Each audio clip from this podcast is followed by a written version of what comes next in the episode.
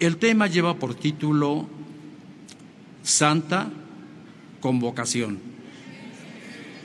Dice a continuación, autoridad para convocarla y celebrarla.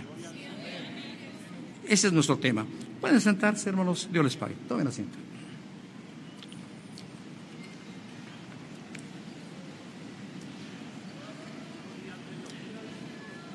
El Señor ha tenido a bien derramar sobre su pueblo abundantes lluvias de gracia, abundantes lluvias de bendición.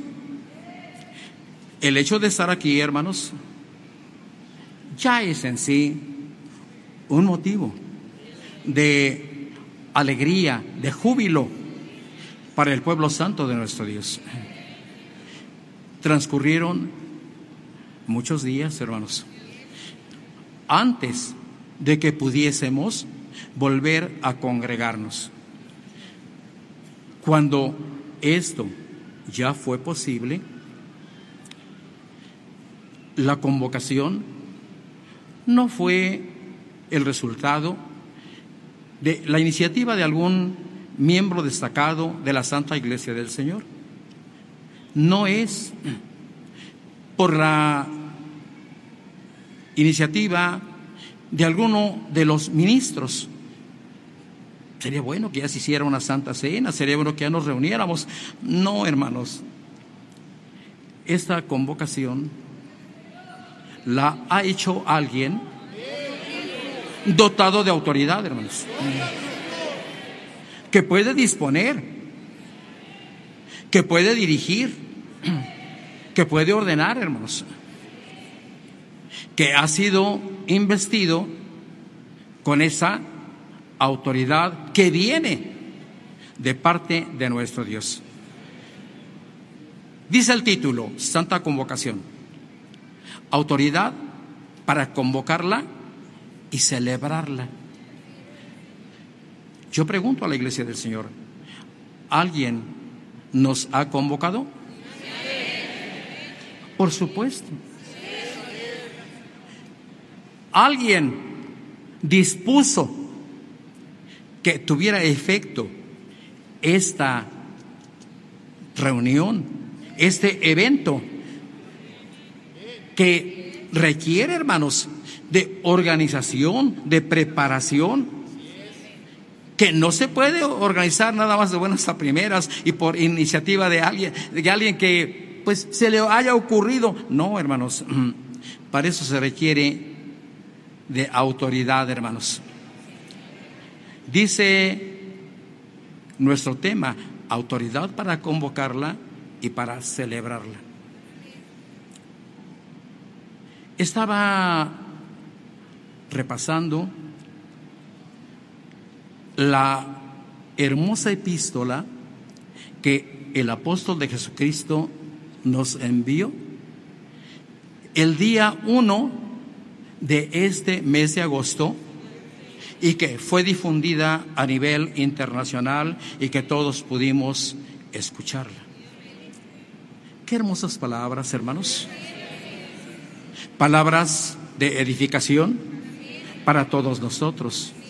Palabras de hermosa enseñanza con las que fuimos convocados precisamente a esta festividad espiritual.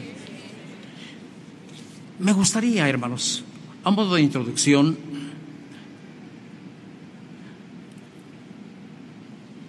que consultáramos cuando menos la primera hoja, la primera página de esta hermosa epístola, hermanos. La encontramos no solamente hermosa, la encontramos edificante, hermanos. ¿Cómo nos dice? Iglesia del Dios vivo, columna y apoyo de la verdad, la luz del mundo. Nazón Joaquín García, siervo de Dios y apóstol de Jesucristo. Los Ángeles, California, a 1 de agosto de 2023. Al pueblo muy amado de Dios. La paz de Dios y la gracia del Señor Jesucristo sean en vuestros corazones. Qué admirable es el destino del cristiano. Qué gloriosa es su relación con Dios. Hoy iniciamos el mes de grande bendición. En pocos días enfilaremos nuestros pasos a la hermosa provincia. Las hierbas amargas las hemos probado. Cargamos con nosotros los dolores causados por nuestros enemigos y llevamos a cuestas las dolorosas persecuciones del mundo. Llevamos sobre nuestros hombros el odio y la amargura de la falsa humanidad. Pero con tan solo iniciar este mes, hemos sentido un fuerte consuelo en nuestros corazones. La amargura hoy será convertida en una dulce esperanza. Los dolores y persecuciones hoy serán cambiados por los brazos abiertos de mi Dios Todopoderoso para recibirnos. Las hierbas amargas hoy serán transformadas en la felicidad más dulce y hermosa para nuestra alma. Las cargas pesadas que llevamos a cuestas hoy serán descargadas, cambiadas en un bello descanso. Ya veo a mis hermanos preparar a vuestra familia, preparándose a sí mismos. Dios, por mi medio, ha tocado vuestro corazón y os ha dicho, ve, conmemora y recuerda la muerte de mi hijo. Viene la bendición de la Santa Cena y el pueblo santo de Dios como un gigante se adelanta y se crece. Reúne todas sus fuerzas para vencer los obstáculos. Esta es la iglesia de Jesucristo que sin apoyo humano y sin temor al aborrecimiento de los hombres camina con paso firme, con su inmenso amor a Jesucristo, con una paciencia inalterable, llevando como bandera el Evangelio bendito de Jesucristo y como estandarte la maravillosa elección aquella elección que Dios ha depositado en la tierra, este pueblo que los enemigos creyeron haber derrotado hasta su exterminio, hoy se levanta imponente, triunfante, victorioso. Hemos sido causa de escarnio, de burla, trataron de cubrirnos de cieno y de blasfemias, pero no se aborrece tanto lo que carece de vida. Lo que está destruido a nadie le importaría. Pero esta iglesia, aun siendo víctima de grandes atropellos, nunca agachó la cabeza por vergüenza. Siempre se presentó fuerte, digna, siempre gloriosa. Hoy puedo decir que la fe de la iglesia ha vencido a sus enemigos, ha vencido sus argumentos falsos y ha demostrado que Dios es su hacedor y su fortaleza. Adiós sea la gloria desde ahora y para siempre. Disculpen hermanos, solo quise tomar esta primera hoja, esta primera página de esta hermosa carta, donde nuestro Padre en la fe nos está convocando a esta festividad tan especial. Pueden sentarse. A Dios sea la gloria desde ahora y para siempre. Esto precisamente porque el tema que nos ocupa en esta tarde lleva este título, Santa Convocación. ¿Y quién nos convocó? Pues nos ha convocado el apóstol de Jesucristo. Nos ha convocado nuestra máxima autoridad. Por esta razón, tanto ustedes como su hermano, aquí estamos presentes. A Dios sea la gloria desde ahora y para siempre. Vamos, hermanos, a pasar al tema señalado. Inicia con un fragmento de otra epístola apostólica. A la letra dice, sois vosotros, hermanos, de tantos países más vosotros sois linaje escogido, pueblo adquirido por Dios, el pueblo elegido de Dios para anunciar que Jesucristo tiene su pueblo en la tierra. Hay un anuncio que estamos dando, que en la tierra existe un pueblo elegido por nuestro Dios. Ese pueblo inmerecidamente somos tú y yo. Bendito sea el Señor desde ahora y para siempre. Dice que está aquí su autoridad, que hay salvación para su iglesia. Apóstol de Jesucristo, Nazón Joaquín García, Los Ángeles, California, 1 de agosto del año 2022. Santa Cena. Memorial instituido por Jesucristo en conmemoración de su glorioso sacrificio. Mediante su participación se obtiene la unidad perfecta y sublimes bendiciones con promesas para el alma, entre ellas resurrección y vida eterna. Nada más es el hecho de participar de la Santa Cena. No, hermanos.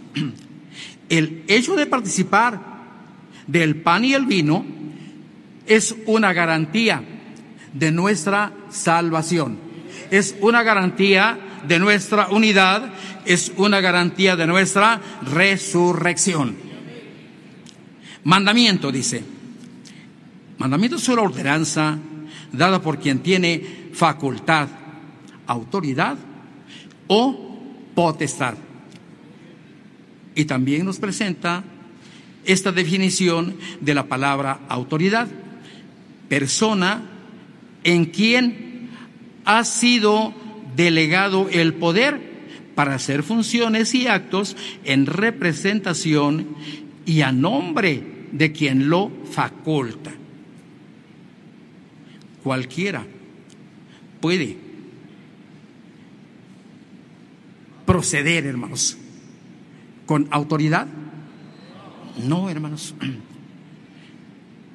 Para que alguien, si vamos al acotar, hermanos, en términos religiosos, para que alguien pueda ejercer alguna autoridad, se ocupa que ésta le sea concedida, hermanos. No cualquiera. Podríamos arrogarnos el derecho a ejercer tal o cual autoridad. Claramente, nos está diciendo persona en quien ha sido delegado el poder para hacer funciones y actos en representación y a nombre de quien lo faculta. Podríamos ver la cita del el Evangelio según San Juan, el capítulo 20, el versículo 21. Voy a leerlo para ustedes, hermanos. Repito la cita. Vamos a leer en Juan 20, 21. Si alguna hermana o algún hermano lo tuvieran, puede leerlo, y si no, yo se los leo. Amén, hermano.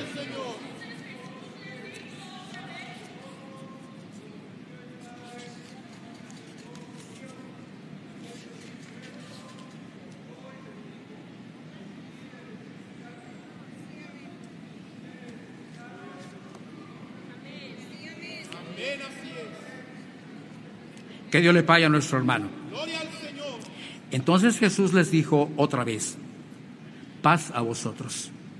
Como me envió el Padre, así también yo os envío. Y habiendo dicho esto, sopló y les dijo, recibid el Espíritu Santo.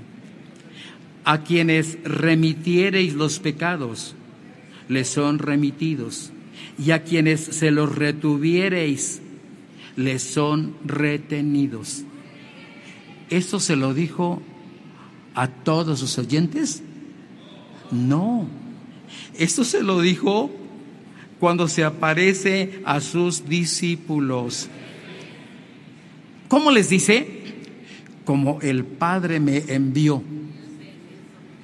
Así yo los envío. Y habiendo dicho esto, sopló. Dice, y les dijo, recibid el Espíritu Santo. A quienes remitiereis los pecados, les son remitidos. Y a quienes se los retuviereis, les son retenidos. En otras palabras, a quienes les perdonen los pecados, les son perdonados. A quienes les nieguen el perdón, esos pecados no están perdonados. ¿Qué recibieron esos discípulos de Jesús? Autoridad, hermanos. ¿Qué ha recibido nuestro Padre en la fe, el apóstol de Jesucristo, Nazón Joaquín García? Autoridad. ¿Esa autoridad se la dimos nosotros? Por supuesto que no. Esa autoridad viene de dónde? De arriba. Y claramente dice su palabra que lo que de arriba viene, sobre todo es. La Santa Cena, dice nuestro tema, es la gloria de la iglesia. Pasa a exponernos por si hubiera aquí entre nosotros, que lo más probable es que sí, hermanos de nuevo ingreso, para quienes no quedara muy claro el concepto y pudieran preguntarse, ¿y este evento en qué consiste? ¿Qué es en sí la Santa Cena? Ah, pues aquí pasan a exponernos lo referente a nuestro evento. La Santa Cena es la gloria de la iglesia. El consuelo, el bálsamo delicado y oloroso, la delicia de las almas fieles, el más rico ornato y un tesoro para nosotros. Si el mundo lo ve desde otra óptica, si el mundo lo considera algo risible, pues eso depende de ellos. Para nosotros, este evento es un evento sagrado. Para nosotros este evento es de una particular bendición espiritual. Es para nosotros, el pueblo de Dios, se nos está diciendo, un bálsamo muy agradable. Dice un tesoro para nosotros.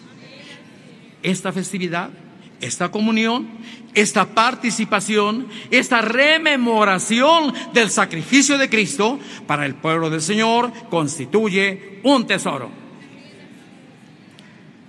Si buscamos la definición de la palabra tesoro, ¿qué es un tesoro? Ah, pues nos diría ahí el diccionario, tesoro es una cantidad considerable de oro, de plata, de objetos preciosos que se guardan en un lugar, diríamos, mm, pues especial, apartado, reservado, por allá se, se, se acomoda aquel tesoro. No es cualquier cosa. Estamos hablando de una cantidad muy considerable, digamos, de recursos, de bienes, de dinero. Toma esta palabra, digamos, el tema que nos ocupa en esta tarde y dice, el más rico ornato y un tesoro para nosotros. Nada sería de nosotros si no tuviéramos la unión con el cuerpo de Cristo. Qué lamentable sería, hermanos, que entre nosotros no tuviera verificativo este acontecimiento tan especial que por la bendición de Dios a través de la enseñanza apostólica hemos recibido. Dice, la Santa Cena ofrece la esperanza de vida eterna para todos los pecadores. Aplaca la ira de Dios, conmueve su misericordia, contiene sus castigos y nos abarca en la gracia y el perdón. Hemos sido abarcados, hermanos. Diría en su momento aquel siervo de Dios, San Juan, hijitos míos, estas cosas os escribo para que no pequéis. Pero si alguno hubiere pecado, abogado tenemos para con el Padre a Jesucristo el justo. Sea bendito el nombre santo de nuestro Dios. El Señor Jesucristo, con la autoridad del Padre, celebró con sus apóstoles por primera vez la Santa Cena, instituyéndola así y dándoles mandamiento para que ellos con plena autoridad para que ellos, con plena autoridad y en su nombre, lo hagan cuantas veces el Señor les inspire en memoria de su muerte. Se ha dicho ignorantemente en alguna ocasión que la Santa Cena solo tenía verificativo aquí en Guadalajara. No, hermanos, la Santa Cena ha tenido verificativo a lo largo del continente. Ha tenido verificativo en Europa. Ha tenido verificativo, hermanos, en diferentes continentes, en diferentes países, en diferentes fechas, según el Señor lo inspira a su santo apóstol. Dice, el Señor Jesucristo, con la autoridad del Padre, celebró con sus apóstoles por primera vez la Santa Cena, instituyéndola así y dándoles mandamientos para que ellos con plena autoridad y en su nombre lo hagan cuantas veces el Señor les inspire en memoria de su muerte. Y nos da la cita de Lucas 22, 19.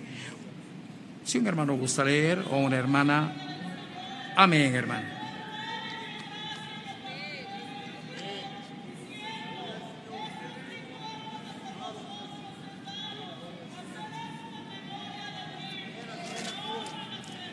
Que Dios le pague a nuestra hermana. La cita es en el Evangelio de Lucas, el capítulo 2, el versículo 19. Dice, y tomó el pan y dio gracias y lo partió y les dio diciendo, esto es mi cuerpo que por vosotros es dado, que por vosotros es dado, haced esto en memoria de mí. De igual manera, después que hubo cenado, tomó la copa diciendo, esta copa es el nuevo pacto en mi sangre que por vosotros se derrama.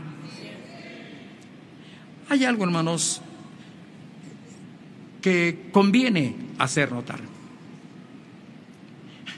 Jesús envía a dos de sus discípulos para que preparen la Pascua. Jesús, como judío, va a participar de esa celebración religiosa judía que conmemoraba la liberación del pueblo de Israel de su esclavitud en Egipto por espacio de 430 años. Y Jesús no se sustrae. Envía a sus discípulos y les dice, entrando a la ciudad, van a encontrar a un hombre que viene al encuentro de ustedes y que trae un cántaro de agua. Síganlo.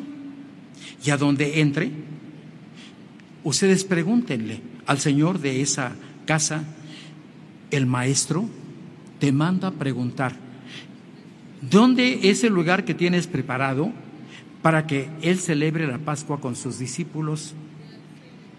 Y Él, Él los va a guiar a un aposento que ya está preparado. Fueron los discípulos, encontraron, de acuerdo a la palabra de Cristo, a aquel extraño que llevaba el cántaro de agua, lo siguieron Llegaron a la casa donde él entró, se dirigieron al señor de aquella casa, le hicieron la pregunta que el maestro le mandaba hacer, y aquel hombre dócilmente los guió, los introdujo a la casa, los llevó a un aposento alto que ya estaba preparado para esa celebración. Hermano, que si lo leemos nada más, pues sí resulta interesante, pero que si lo reflexionamos, hermanos, sí nos deja sorprendidos. Jesús no ocupaba, hermanos, anticiparse. Jesús ya tenía dispuestas las cosas, hermanos. Los estaban dando y no les está diciendo posiblemente, tal vez encuentren una persona y si no, pues pueden tomar esta otra opción. No, Él les asegura, van a hallar esto, van a ir a tal parte, van a preguntarle y les van a enseñar el lugar. Y tal como Jesús dijo, así sucedió, les muestran el lugar y entonces ahí acude Jesús con sus discípulos para celebrar la fiesta judía de la Pascua en recordación de la liberación del pueblo judío por la mano poderosa de nuestro Dios. Y Jesús, acompañado de los doce, celebra la Pascua. Pero inmediatamente después instituye la cena del Señor y les dice la finalidad. Esto van a hacerlo en memoria de mí. Esta celebración que se avecina, a la que hemos sido convocados por nuestro Padre en la fe, el apóstol de Jesucristo Nazón, Joaquín García. Esta fiesta, hermanos, es precisamente para recordar el sacrificio de Cristo, nuestro amado y bendito Salvador, por todos nosotros. Dice, de igual manera después que hubo cenado, tomó la copa diciendo, esta copa es el nuevo pacto en mi sangre que por vosotros se derrama. El nuevo pacto. Por supuesto, si hay un nuevo pacto, pues se entiende que hay un antiguo pacto y con el pueblo de Israel se había celebrado un pacto anterior, pacto en el que el pueblo no permaneció. Y nos habla precisamente Jesús y nos dice respecto a su sangre que iba a ser derramada, esta es la sangre del nuevo pacto. Entonces, al celebrar la cena del Señor, estamos recordando la instauración de un nuevo pacto. Estamos recordando el sacrificio del Hijo de Dios de derramar su sangre en rescate por todos nosotros. Si alguien te preguntara al regresar, ¿y qué fuiste a celebrar? Pues fui a celebrar la Santa Cena del Señor. ¿Y qué es la Santa Cena? Ah, pues la Santa Cena es la recordación del sacrificio de Cristo, nuestro amado y bendito Salvador, que se dio en rescate por todos nosotros. Gloria sea a nuestro Dios. Dice, Dios en su plan de salvación reservó para este tiempo el apostolado quien convoca y celebra con la iglesia de Jesucristo la Santa Cena, dando así cumplimiento conforme al uso de la autoridad recibida del Señor a través de la unión que se produce comiendo el pan y bebiendo el vino, bendecido por la autoridad divina. Es la comunión del cuerpo de Cristo. Sea bendito el nombre del Señor. El hecho de participar del cuerpo del Señor, el hecho de participar del vino que representa la sangre del Señor, que simboliza la sangre del Señor, hermanos, nos presenta en un estrecho contacto con nuestro Dios. Así podemos unirnos a Cristo, así podemos unirnos al Padre mediante la participación de la cena del Señor. A sea la gloria desde ahora y para siempre. Dice, Dios en su plan de salvación reservó para ese tiempo el apostolado, quien convoca y celebra con la iglesia de Jesucristo la Santa Cena, dando así cumplimiento conforme al uso de la autoridad recibida del Señor a través de la unión que se produce comiendo el pan y bebiendo el vino, bendecido por la autoridad divina. Es la comunión del cuerpo de Cristo, bendecido por la autoridad Cualquiera puede dar la bendición a ese pan y a ese vino? Cualquiera se puede, diríamos, arrogar esa autoridad. No. Dice, la Santa Cena que realizamos no es un evento social. Qué interesante observación, hermanos.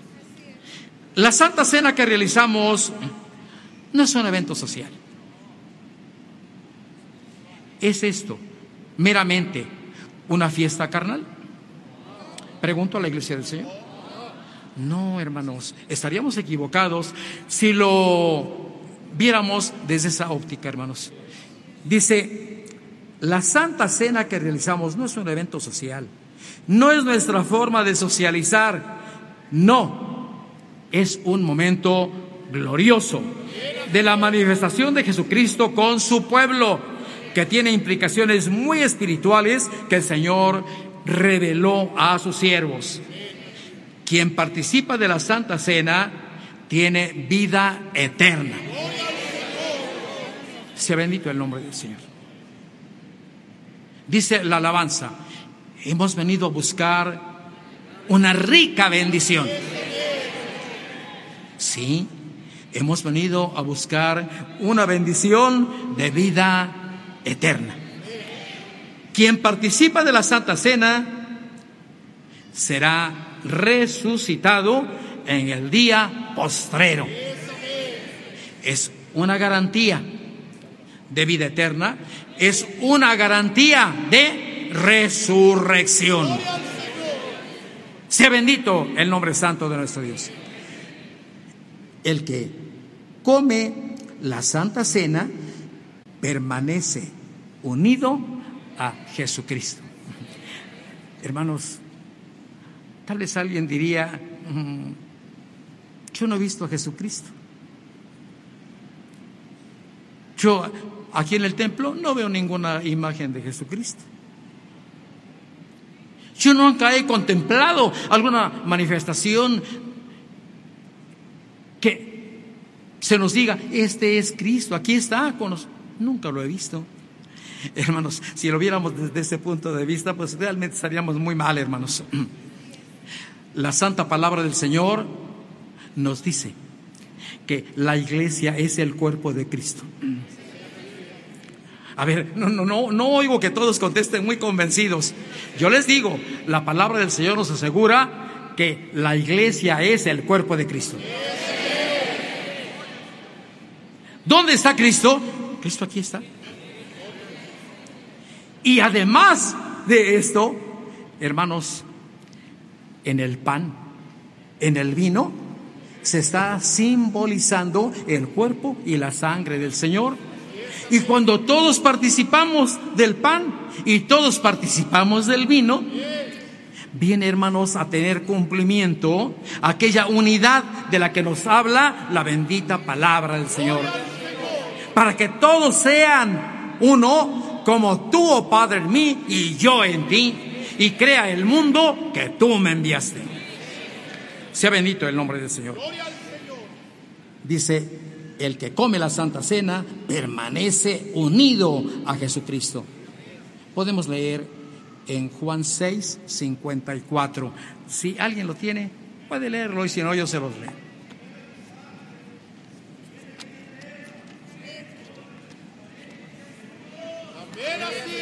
Amén.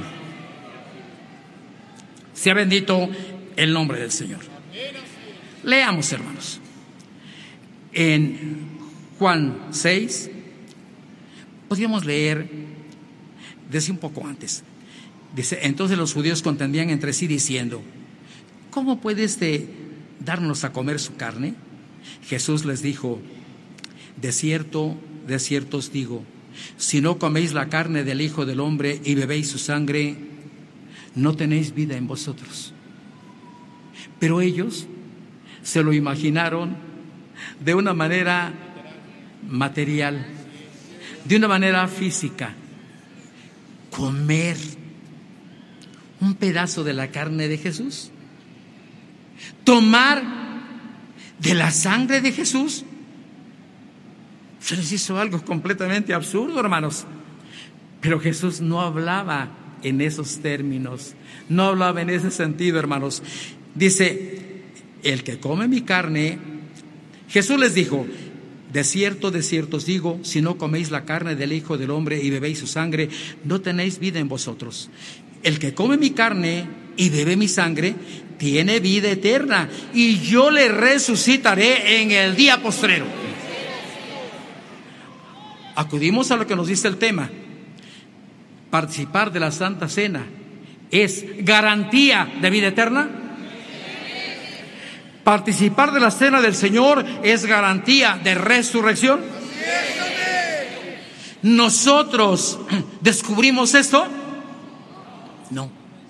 Esta enseñanza nos fue descubierta por la inspiración divina en su santo apóstol. Esto es parte de la enseñanza apostólica que la iglesia del Señor ha recibido. Continuemos, hermanos. Hermanos, dice, en la actualidad, esta facultad reside únicamente en el apóstol de Jesucristo, Nazón Joaquín García, quien en pleno uso de su autoridad y libertad apostólica convocó a recordar el glorioso sacrificio redentor de nuestro Señor Jesucristo. Yo le pregunto a la iglesia, ¿sí fuimos convocados por el apóstol del Señor? Precisamente por eso tu hermano quiso leer la primera página de la epístola apostólica del día 1 de este mes de agosto. Hemos sido convocados con la autoridad y por la autoridad apostólica. Dice, esta facultad reside únicamente en el apóstol de Jesucristo, Nazón Joaquín García, quien en pleno uso de su autoridad y libertad apostólica convocó a recordar el glorioso sacrificio redentor de nuestro Señor Jesucristo. Convocados para unirnos como siempre en un mismo espíritu. Sea bendito el nombre del Señor. Hermanos, es admirable la unidad que vive la Santa Iglesia del Señor. La comunión, la armonía, hermanos, que se desarrolla en el pueblo santo de nuestro Dios. Dice, convocados para unirnos como siempre en un mismo espíritu, en un mismo objetivo en un mismo Dios y en un solo Señor Jesucristo. Dice, convocados para unirnos como siempre en un mismo espíritu, en un mismo objetivo, en un mismo Dios y en un solo Señor Jesucristo. La bendición llegará a todos. Sea bendito el nombre santo del Señor. Se nos ha dicho, si alguien se considerara indigno, así lo dijo el apóstol del Señor, si alguien se considerara indigno de participar de la cena del Señor, pero ese alguien, en un sincero reconocimiento, se acercara al Señor a pedir su bendición, con el firme propósito de ordenar su vida, de hacer sus pasos rectos delante del Señor, el apóstol de Jesucristo faculta a ese hermano, a esa hermana, para que participe de la cena del Señor. Así se nos dijo, pregunto a la iglesia del Señor. Así se nos leyó. A Dios sea la gloria desde ahora y para siempre. ¿Queda alguien excluido de participar de esta bendición? Yo pregunto a la iglesia del Señor, a alguien, por su condición social o aún porque haya vivido, hermanos, alejado del pueblo del Señor, haya vivido, hermanos, quebrantando su palabra. Le manda a decir el apóstol del Señor, está excluido, ese no puede participar. Ese hermano no puede estar aquí en esta reunión. ¿Se ha dicho eso? El apóstol de Jesucristo como un Padre amoroso, como un Padre misericordioso, manda a decirle aún al que se considera indigno de estar entre nosotros, le manda a decir que sí puede participar de la cena del Señor que si lo hace con un corazón arrepentido, que si lo hace con un verdadero propósito de cambiar su vida, Él puede participar de la cena del Señor. A Dios sea la gloria desde ahora y para siempre. Yo pregunto a la iglesia, ¿hay motivo para alegrarnos? ¿Hay motivo para estar de júbilo? ¿Hay motivo para estar alegres en esta convocación? Loado sea el Señor desde ahora y para siempre. Dice, la bendición llegará a todos en la misma intensidad, en la misma gloria, con la misma fuerza del Espíritu de Dios. Loado sea el nombre de nuestro Dios. Y nos da la cita de la primera epístola a los Corintios, el capítulo 2, el versículo 16. Si alguien puede leer para la honra del Señor. Sí, amén, hermano.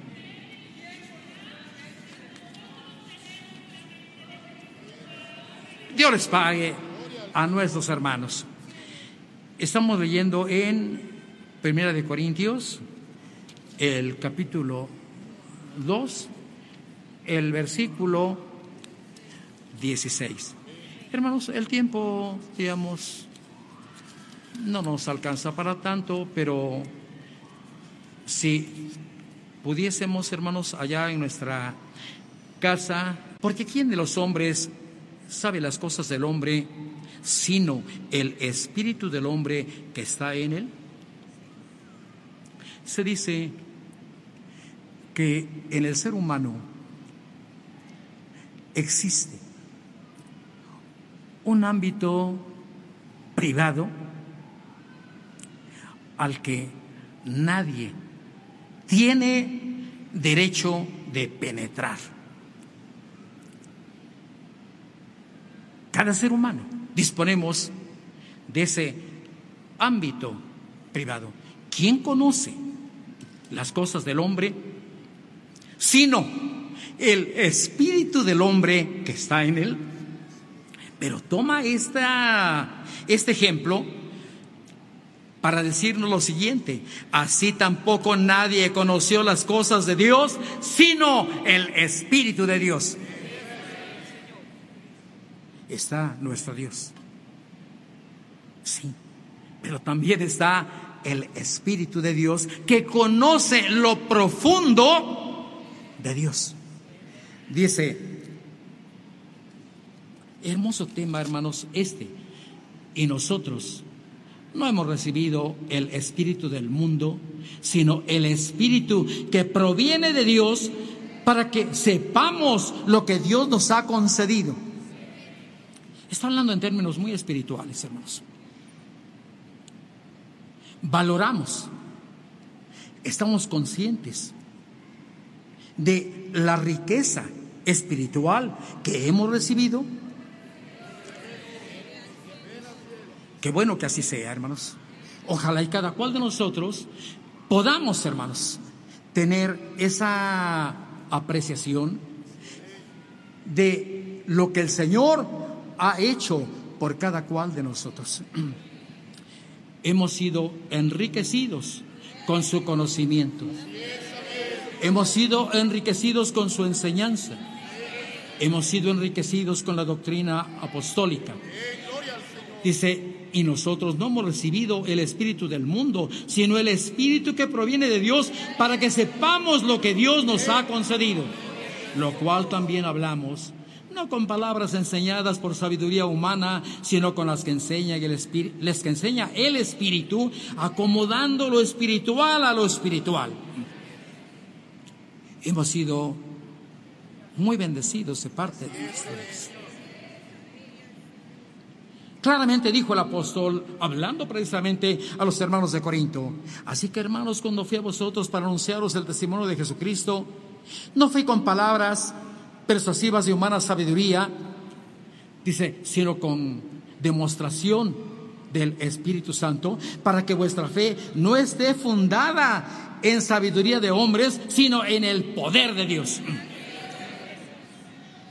La iglesia del Señor ha sido instruida en un conocimiento muy elevado.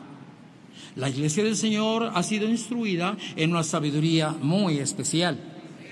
La iglesia del Señor cuenta con un conocimiento espiritual, hermanos, venido de lo alto, manifestado a través del Espíritu Santo a sus santos apóstoles y profetas. Ojalá y podamos estar conscientes, hermanos, de la riqueza que hemos, con que hemos sido dotados. No hemos sido enseñados en una doctrina de hombres. No hemos sido enseñados a través de vanas filosofías. Se nos ha administrado una enseñanza muy elevada, una enseñanza espiritual, una enseñanza traída por el Espíritu Santo. Sea bendito el nombre del Señor. Dice, lo cual también hablamos, no con palabras enseñadas por sabiduría humana, sino con las que enseña el Espíritu, acomodando lo espiritual a lo espiritual. Pero el hombre natural no percibe las cosas que son del Espíritu de Dios, porque para él son locura y no las puede entender, porque se han de discernir espiritualmente. En cambio, el espiritual juzga todas las cosas, pero él no es juzgado de nadie. Porque ¿quién conoció la mente del Señor? ¿Quién la instruirá? Mas nosotros tenemos la mente de Cristo. Y si leemos en otra versión nos dice, mas nosotros tenemos el pensamiento de Cristo. Loado sea el Señor desde ahora y para siempre. Ahora pregunto a la iglesia del Señor, si hemos sido instruidos en una elevada doctrina espiritual, hemos sido enseñados en una sabiduría que aventaja a la sabiduría terrenal. A Dios sea la gloria desde ahora y para siempre. Mucho nos ha bendecido el Señor. Mucho nos ha enriquecido. A Él sea la gloria desde ahora y para siempre. Pasemos, hermanos, pasemos adelante, estamos leyendo en 1 Corintios. Vamos a leer también en 1 Corintios el capítulo 11, el versículo 23, donde nos habla el apóstol Pablo de cómo él también recibió esta enseñanza. Si alguien lo tiene, puede leerlo para la honra del Señor.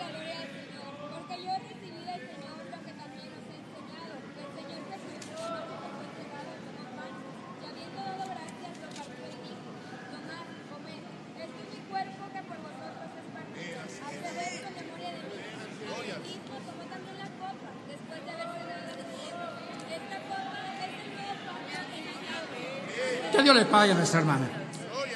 Todo sea para la honra y la gloria del Señor.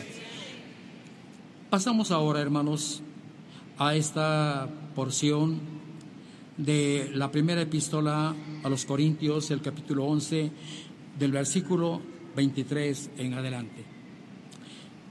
San Pablo, quien asimismo en un momento dado se consideró como un abortivo en cuanto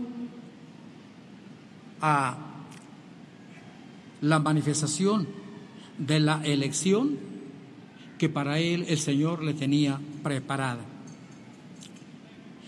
Él no formó parte de los doce apóstoles del comienzo. Cuando los hechos de los apóstoles nos hablan del apóstol Pablo, nos lo presentan como un perseguidor de los cristianos de la iglesia primitiva. Esa iglesia de la que nos aporta datos Lucas, el autor del Evangelio que lleva su nombre, y a quien también se atribuye la autoría del libro de los Hechos de los Apóstoles.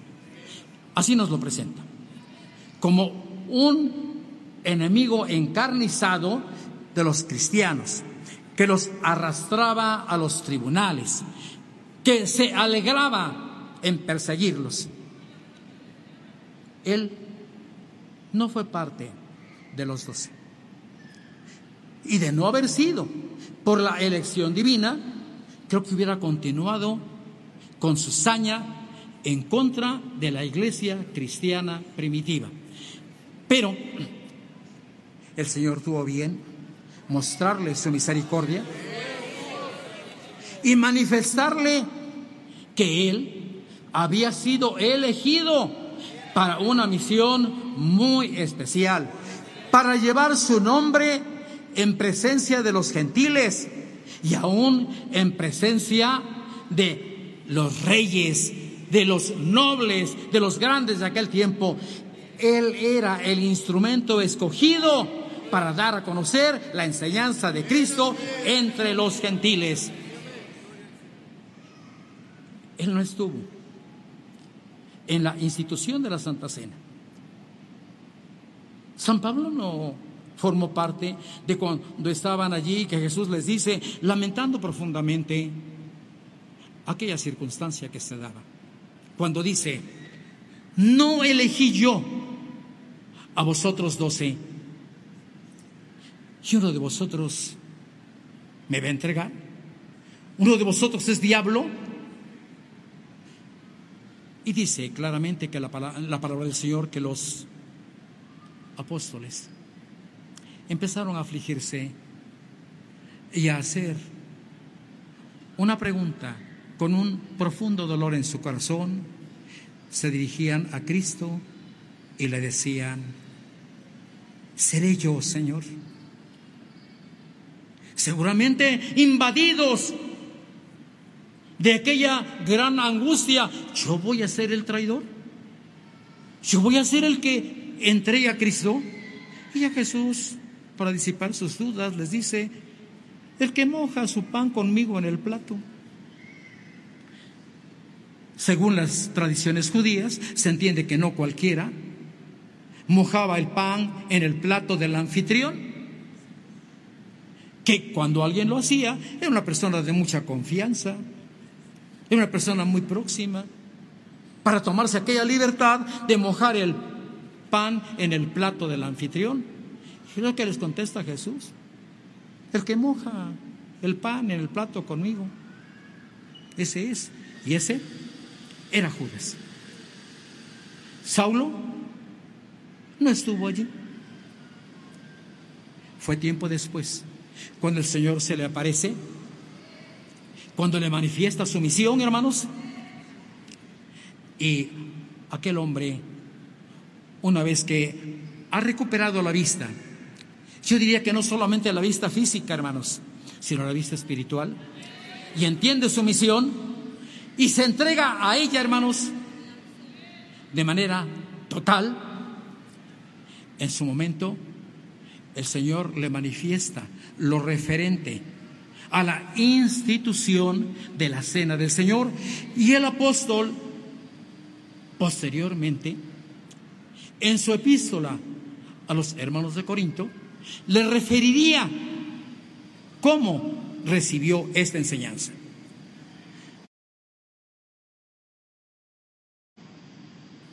Porque yo recibí del Señor lo que también os he enseñado. Que el Señor Jesús, la noche que fue entregado, tomó pan y habiendo dado gracias, lo partió y dijo, tomad, comed, esto es mi cuerpo. Yo pregunto a la iglesia del Señor,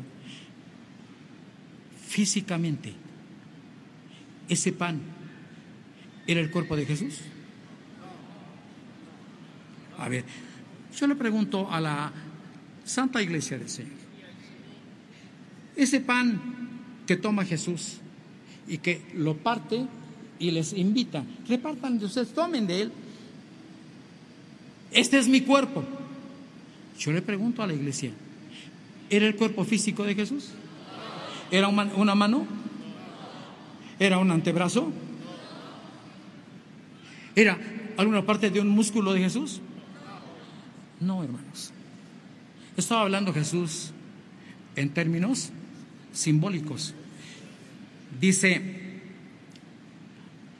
habiendo dado gracias, lo partió y dijo, tomad, comed, este es mi cuerpo que por vosotros es partido. Haced esto, haced esto en memoria de mí. Ya está dando la enseñanza a Jesús. No nada más fue aquel acontecimiento que tuvo lugar allí en el aposento alto.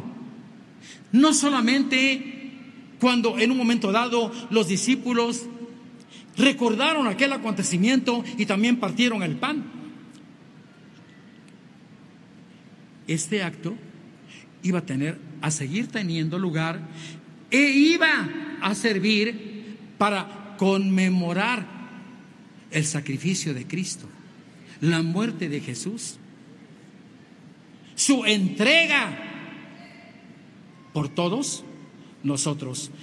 Dice, asimismo, tomó también la copa después de haber cenado, diciendo, esta copa es el nuevo pacto en mi sangre. Y en su tiempo se había anticipado a través de la palabra profética. Vienen días, dice Jehová, en que haré un nuevo pacto. Este nuevo pacto ya estaba anticipado, hermanos, y tiene lugar precisamente a través de esta enseñanza. Dice, esta copa es el nuevo pacto en mi sangre, haced esto todas las veces que lo bebiereis en memoria de mí. Así pues, todas las veces que comiereis este pan y bebiereis esta copa, la muerte del Señor anunciáis hasta que Él venga. ¿Qué tan importante es este acontecimiento? ¿Qué tan sagrado es este evento? Esta conmemoración es muy especial al estar participando de la cena del Señor, ¿qué estamos anunciando al mundo?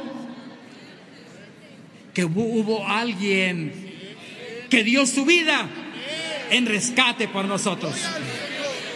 Que hubo alguien que murió por nosotros. La muerte del Señor anunciáis hasta que Él venga. Estamos rememorando el sacrificio de Cristo a través del evento de Santa Cena. Así pues, todas las veces que comiereis este pan y beberéis esta copa, la muerte del Señor anunciáis hasta que Él venga. ¿Cuándo va a ser la última Santa Cena? ¿Es esta? Pregunto a la iglesia del Señor. ¿Es la próxima? ¿Va a ser la del año, del año 2024? Nos dice la palabra del Señor, la muerte del Señor anunciada es hasta que qué? Hasta que Él venga. Si el Señor nos presta la vida para el año próximo y su santo apóstol nos convoca, habremos de acudir a su convocación y una vez más refrendaremos nuestro compromiso de entregar nuestra vida al servicio de Cristo, nuestro amado y bendito Salvador. Una vez más estaremos nuevamente en comunión con Él, recordando este hermoso e inigualable sacrificio. Sea bendito el nombre santo del Señor. Dijo el apóstol, de manera que cualquiera que comiera este pan o bebiera esta copa del Señor indignamente será culpado del cuerpo y de la sangre del Señor. Por tanto, pruébese cada uno a sí mismo y coma así del pan y beba de la copa, porque el que come y bebe indignamente, sin discernir el cuerpo del Señor, juicio come y bebe para sí. Tenemos que estar limpios espiritualmente para participar de esta bendición.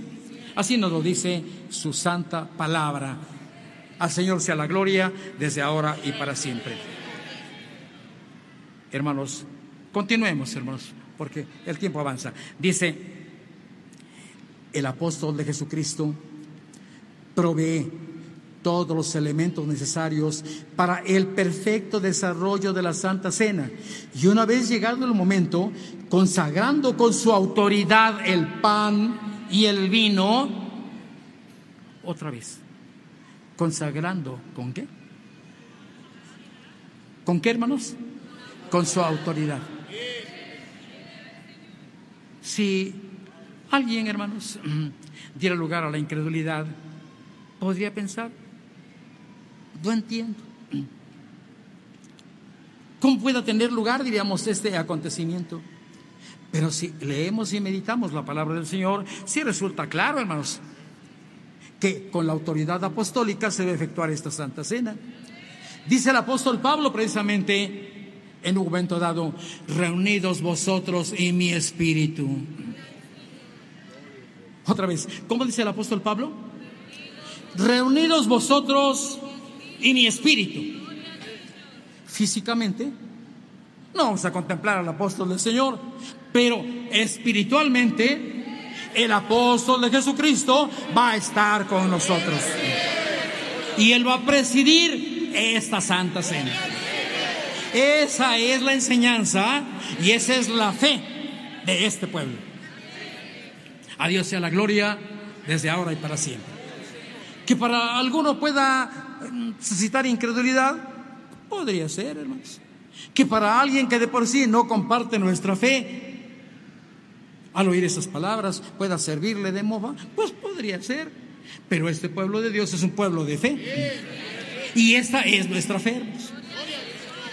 A sea la gloria desde ahora y para siempre.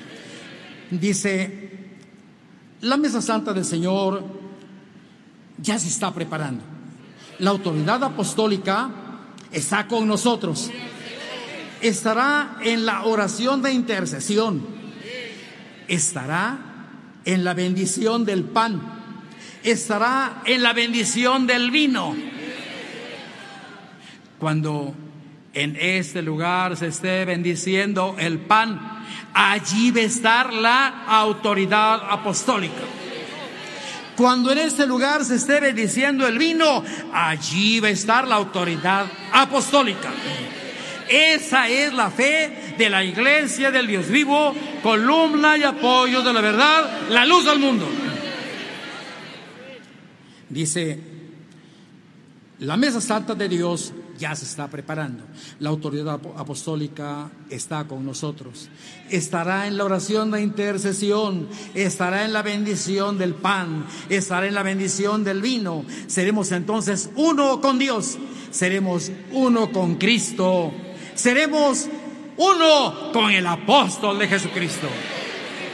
Sea bendito el nombre santo del Señor. Podemos leer en Primera de Corintios, el capítulo 10, los versículos 16 y 17. Sí, ¿alguien lo puede leer?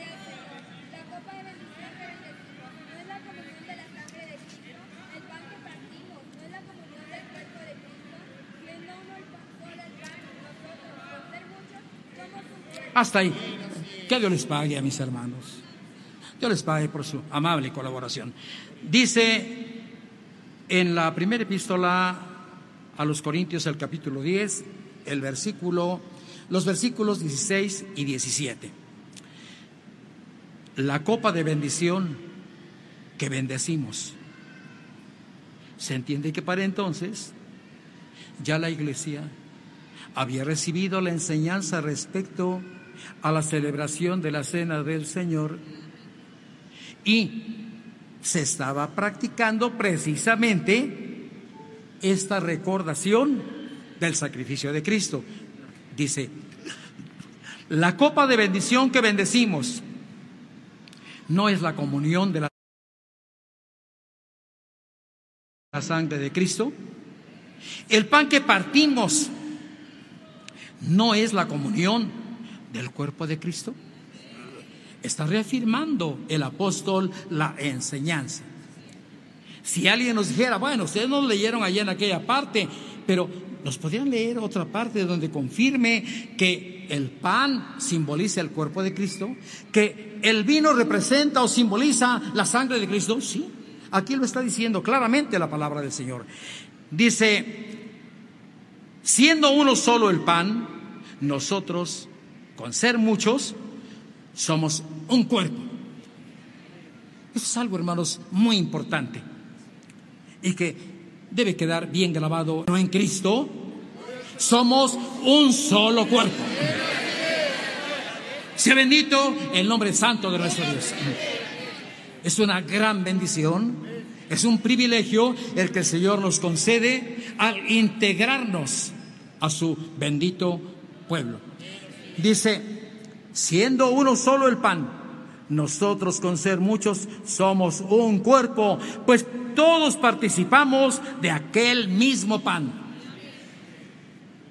Un pan está hecho de muchos granos de trigo. Si pudiésemos volver a armar los granos, hermanos, ¿cuántos granos encontraríamos en uno de los panes que consumimos cada día, hermanos? Pero todos aquellos granos en su momento, fueron hermanos debidamente molidos, fueron debidamente integrados, hermanos, y siendo muchos granos, se convirtieron en una sola masa y vinieron a convertirse también en un solo pan. Ciertamente, somos muchos. Somos de diferentes procedencias, pero somos un cuerpo en Cristo, nuestro amado y bendito Salvador. Dice, siendo uno solo el pan, nosotros con ser muchos somos un cuerpo, pues todos participamos de aquel mismo pan. Al Señor sea la gloria desde ahora y para siempre. Leímos en Corintios 10, vamos a pasar a la segunda epístola de los Corintios, el capítulo 5, el versículo 18. Sí, amén.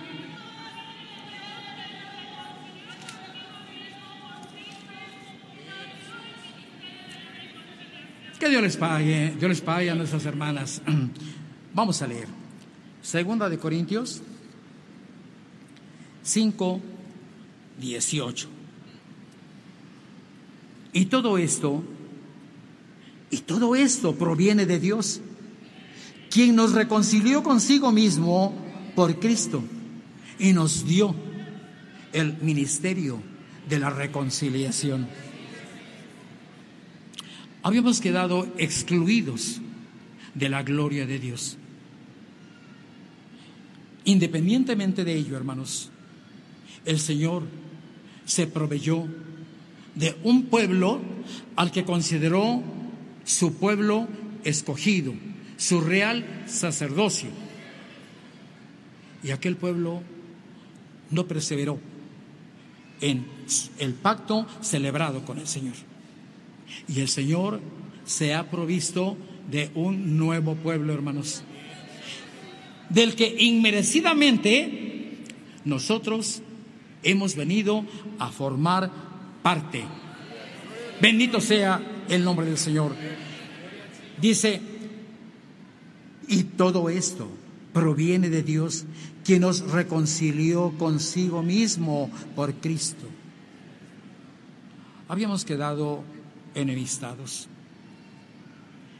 y además éramos el pueblo gentil. Jesús, en un momento dado, hermanos, llega a emplear unas palabras que tal vez si nos las hubiera dirigido a alguien de nosotros, nos hubiéramos ofendido grandemente, hermanos. Cuando una mujer ajena al pueblo de Dios fue y le pidió una sanidad, hermanos, si mal no recuerdo, para su hija.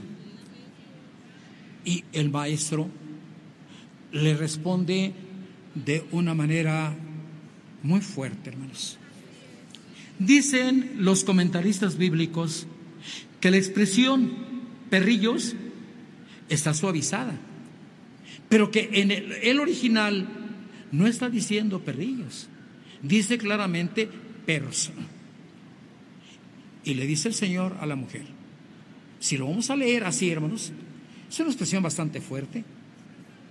Le contesta Jesús, no es lícito tomar el pan de los hijos, una expresión dice, y dárselo a los perritos, suavizando la expresión. Y otra dice a los perrillos, pero dicen los comentaristas, no, la expresión directa fue dárselo a los perros. Y pues, si a ti o a mí nos hubieran dicho aquella palabra, hermano, yo creo que nos hubiéramos ofendido bastante, hermanos.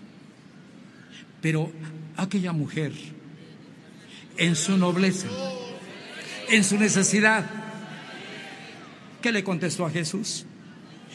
Sí, Señor, pero también los perrillos comen de las vigajas que caen de las mesas de señores. Y el Señor, compadecido de aquella mujer, le concedió el favor que ella le estaba pidiendo. Pero no solamente esa mujer fue admitida, no, no solamente esa mujer gentil alcanzó misericordia, también lo hemos alcanzado todos nosotros. Somos deudores ante el Señor. Estamos en grande deuda delante de Él. Y todo esto proviene de Dios, dijo el apóstol, que nos reconcilió consigo mismo por Cristo y nos dio el ministerio de la reconciliación. Estamos ahora reconciliados con Cristo, que estamos además invitados a mantener esa unión con Cristo a través de la participación de la Santa Cena. Bendito sea el Señor desde ahora y para siempre. Estábamos leyendo en Corintios 5:18. En la actualidad gozamos de la bondad y el amor de Dios al tener el privilegio de ser la única iglesia que reúne auténticamente por la autoridad de su apóstol todo lo instituido por Dios para llevar a cabo el verdadero memorial sagrado y con ello la complacencia del Padre en la obediencia a su Hijo Jesucristo para hacer todo esto en su memoria y anunciar su sacrificio hasta que Él venga. Sea bendito el nombre del Señor. El Señor nos ha permitido, hermanos, en esta oportunidad, esta particular bendición. Haber podido congregarnos, estar congregados, para que el día 14, si el Señor así nos lo permite, estarán los hermanos diáconos ante cada una de las hermanas, ante cada uno de los hermanos. Le extenderán la charola con el pan, le extenderán el vino, le invitarán a que participe de la cena del Señor y tendremos ese grande privilegio de participar del cuerpo y de la sangre del Señor. A Él sea la gloria desde ahora y para siempre. Dice, para hacer todo eso en su memoria y anunciar su sacrificio hasta que Él venga. Podemos leer en Mateo 17, 5. Si alguien lo tiene, un solo hermano o una sola hermana, sí.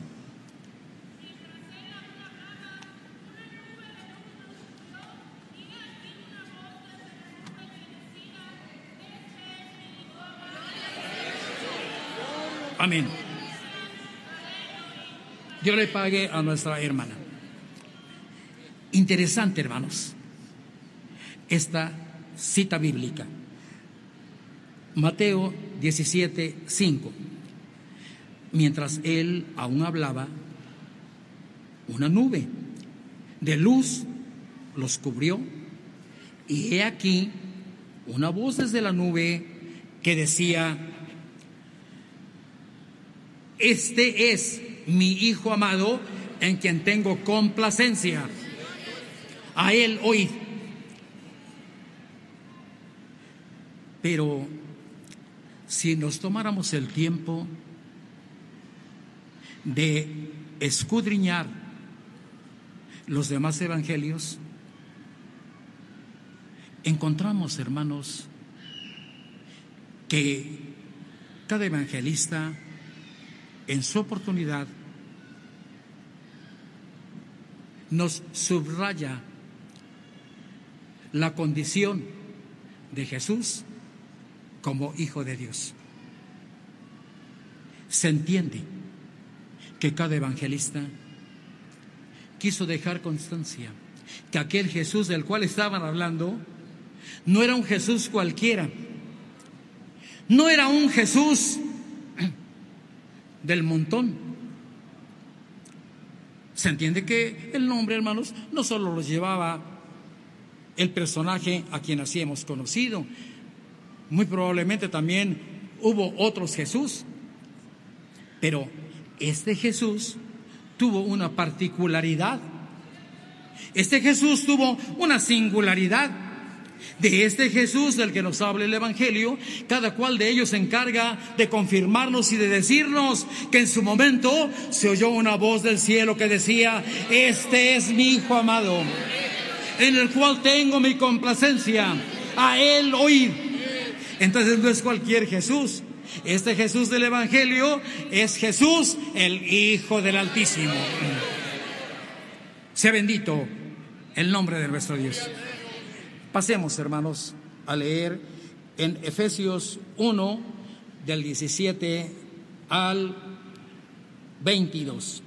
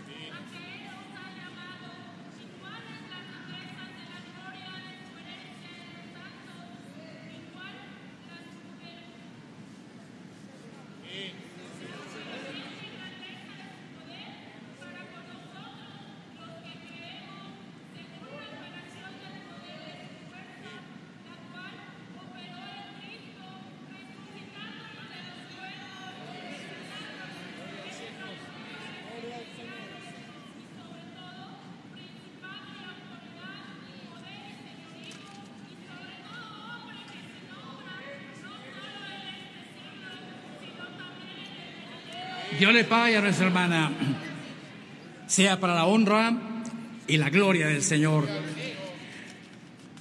Para muchos de los contemporáneos de Jesús, Jesús, para unos era un impostor, para otros envidiosos de la resonancia que adquirían sus maravillas, sus milagros, sus prodigios, eran obra de Satanás. No quisieron, hermanos, aceptar que Jesús era el Hijo de Dios. Pero en su momento, la palabra del Señor, hermanos, tiene su estricto cumplimiento. Se puede en su momento ubicar exactamente a ese Jesús, verlo en su justa dimensión y descubrir que estamos hablando de alguien muy especial.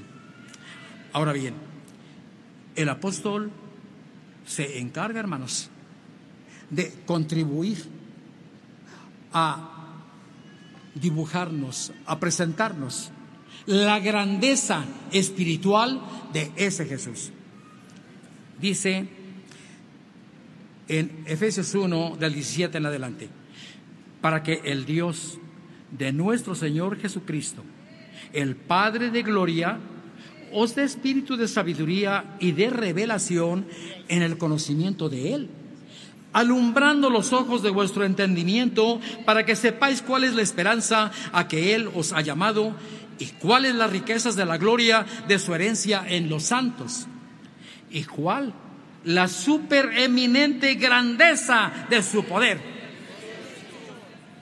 Ese Jesús para el apóstol Pablo, no es un Jesús farsante, no es un Jesús mentiroso, no es un Jesús como algunos lo consideraban, que hacía milagros por el poder de Satanás. No. San Pablo tuvo el privilegio de comprender quién era Jesús, la realidad de Jesús, la grandeza de Jesús y cuál la supereminente grandeza de su poder para con nosotros los que creemos, según la operación del poder de su fuerza, la cual operó en Cristo resucitándole de los muertos y sentándole a su diestra en los lugares celestiales, sobre todo principado y autoridad y poder y señorío. Si nos ponemos a buscar los comentarios respecto a estos versículos, encontramos conceptos de aquellos tiempos en los que se consideraba, hermanos, cierta categoría de seres espirituales de los cuales quedan, hermanos, ciertos datos todavía en la Sagrada Escritura hasta este tiempo. Y podríamos hacer referencia, hermanos, a ángeles, arcángeles, a serafines, a querubines, hermanos. Pero si esos seres tenían grandeza, si esos seres eran muy importantes, si esos seres habían logrado una gran trascendencia espiritual, viene alguien que los supera. Viene alguien que es más grande que ellos. Ese alguien es Jesús, nuestro amado y bendito Salvador. Dice, y sentándole a su diestra en los lugares celestiales, sobre todo principado y autoridad y poder y señorío, y sobre todo nombre que se nombra, no solo en este siglo, sino también en el venidero, y sometió todas las cosas bajo sus pies y lo dio por cabeza sobre todas las cosas a la iglesia. Hay una cabeza muy principal hay una cabeza muy importante de este pueblo. Este pueblo es el cuerpo, la cabeza es Cristo, nuestro amado y bendito Salvador. Y sometió todas las cosas bajo sus pies y lo dio por cabeza sobre todas las cosas a la iglesia, la cual es su cuerpo, la plenitud de aquel que lo llena. Uno, el versículo uno.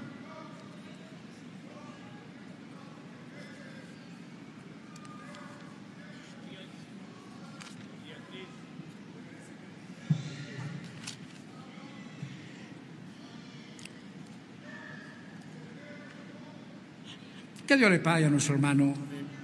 Dios le pague por su colaboración. Solamente que pues el tiempo ya lo tenemos encima.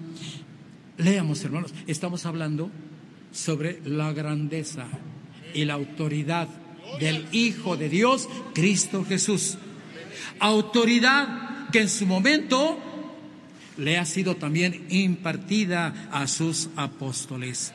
Dios Habiendo hablado muchas veces y de muchas maneras en otro tiempo a los padres por los profetas, en estos posteriores días nos ha hablado por el Hijo, a quien constituyó heredero de todo y por quien asimismo hizo el universo, el cual, siendo el resplandor de su gloria y la imagen misma de su sustancia, y quien sustenta todas las cosas con la palabra de su poder, habiendo efectuado la purificación de nuestros pecados por medio de sí mismo, se sentó a la diestra de la majestad en las alturas, hecho tanto superior a los ángeles, cuanto heredó más excelente nombre que ellos. Bendito sea el nombre del Señor. En ese Jesús glorificado, en ese Jesús que heredó más excelente nombre que los ángeles, hemos creído en su autoridad y en la autoridad que Él a su vez le ha impartido a sus apóstoles. Hermanos, el tiempo se nos ha agotado. Me gustaría cuando menos, hermanos, leer, ya no hay tiempo de comentar, una hermosa cita, hermanos, pero el tiempo ya se terminó.